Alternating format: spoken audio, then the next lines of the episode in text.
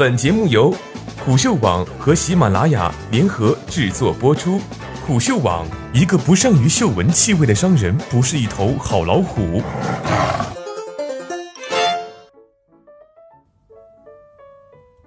关停工厂，三星的无奈转身。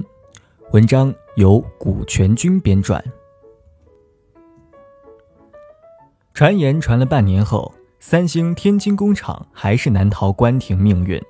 早在今年八月，韩媒《Electronic Times》报道，由于销量大跌且劳动力成本上升，韩国三星电子公司正考虑暂停其中国天津手机制造厂的运营。彼时，三星还未对其天津工厂的命运做出任何决定。在回复给媒体的声明中，三星提到，整体手机市场成长趋缓，大环境艰难。三星电子的天津电讯公司会聚焦在提升竞争力与效率的行动上。十二月十二号，中新经纬报道。韩国三星电子位于天津的手机制造工厂及天津三星通信技术有限公司将于十二月三十一号正式停产。现在看来，三星已经对这家工厂的命运做出了裁决。三星手机在中国的境遇无需多言。台湾电子时报称，二零一八年三季度，三星电子在中国只交付了六十万部手机。全年销量预计将只有三百万部，份额已跌至百分之零点八。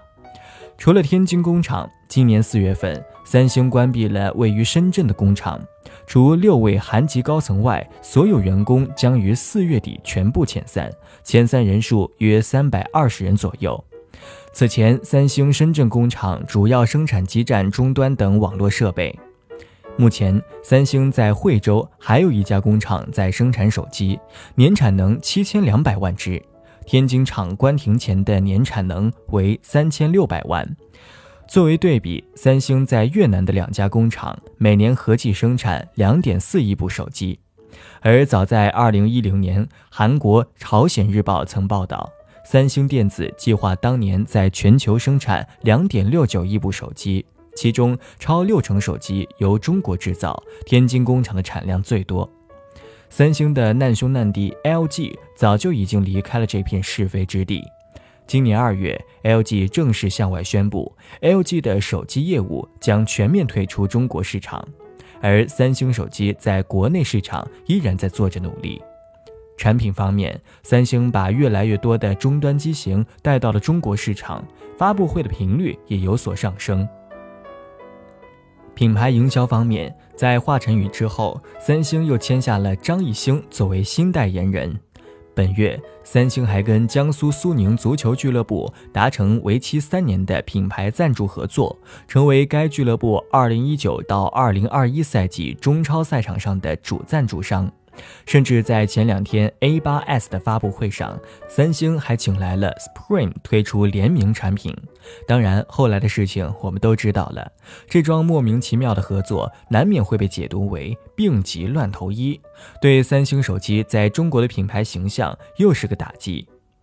在目标市场当地建厂，主要是为了节约成本，但随着中国人力成本不断上升，以及手机在国内份额丧失殆尽。三星在中国的手机工厂也就没有了存在的必要。未来，三星手机主要的产能将转换到越南和印度。今年七月，三星宣布将在印度投资四十七亿人民币建造全球最大的手机工厂。而三星在媒体声明中提到的提升竞争力与效率的行动，目前也有了一些眉目。三星未来在中国的业务将以投资动力电池生产线为主。本月十号，新华社曾报道，三星拟在天津调整部分产品结构，同时投资建设全球领先的动力电池生产线和车用 MLCC 工厂、多层陶瓷电容器等新项目，新增投资达二十四亿美元。三星 SDI 二期项目与天津开发区签署投资合作协议，该项目投资八亿美元，建设圆柱形电池项目，占地十万平方米。三星 SDI 在今年一季度财报中也明确指出，我们将为中国的新能源汽车补贴政策在二零二零年结束做准备。虽然三星手机还没放弃中国市场，但从这些颇为无奈的转身来看，也确实没抱多大信心了。网友评论：手机这个产品不是三星哪里没做好，是国产手机太争气了。另一位网友。中国手机市场已经饱和了，印度的人口决定了手机这类通讯设备市场的无限可能。不光三星，苹果公司也看上了这块大蛋糕。不过，如果价格太高，印度现在的消费水平可能更青睐性价比高的、更加实用的手机。